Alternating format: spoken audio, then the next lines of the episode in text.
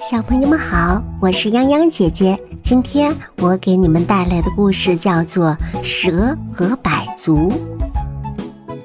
很久以前，蛇都是没有毒的，只有百足家里有个祖传的造毒方法，但是百足把它当成宝贵的遗产，不到临死的时候是不肯传给下一代的。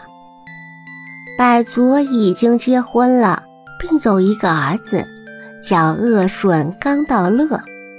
他把儿子视为掌上明珠，但是儿子却顽劣不驯。一天，百足突然生了一场重病，双目失明了。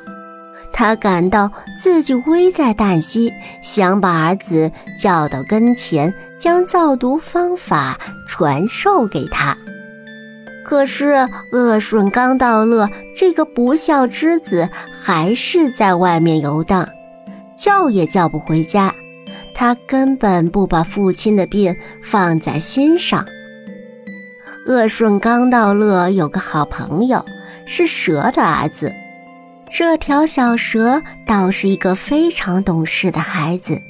一听老百足病了，先催鄂顺刚道乐。快回家去伺候老人。后来见他实在不听，便自己跑到了百族家里，端水熬药，照顾老百族。老百族还以为小蛇就是自己的儿子鄂顺刚道乐呢，非常放心的把造毒的方法仔细讲给他听，不久便咽了气。这时，小蛇高兴极了，赶快跑回家，把造毒的秘方又原原本本的告诉给了自己的父母和兄弟。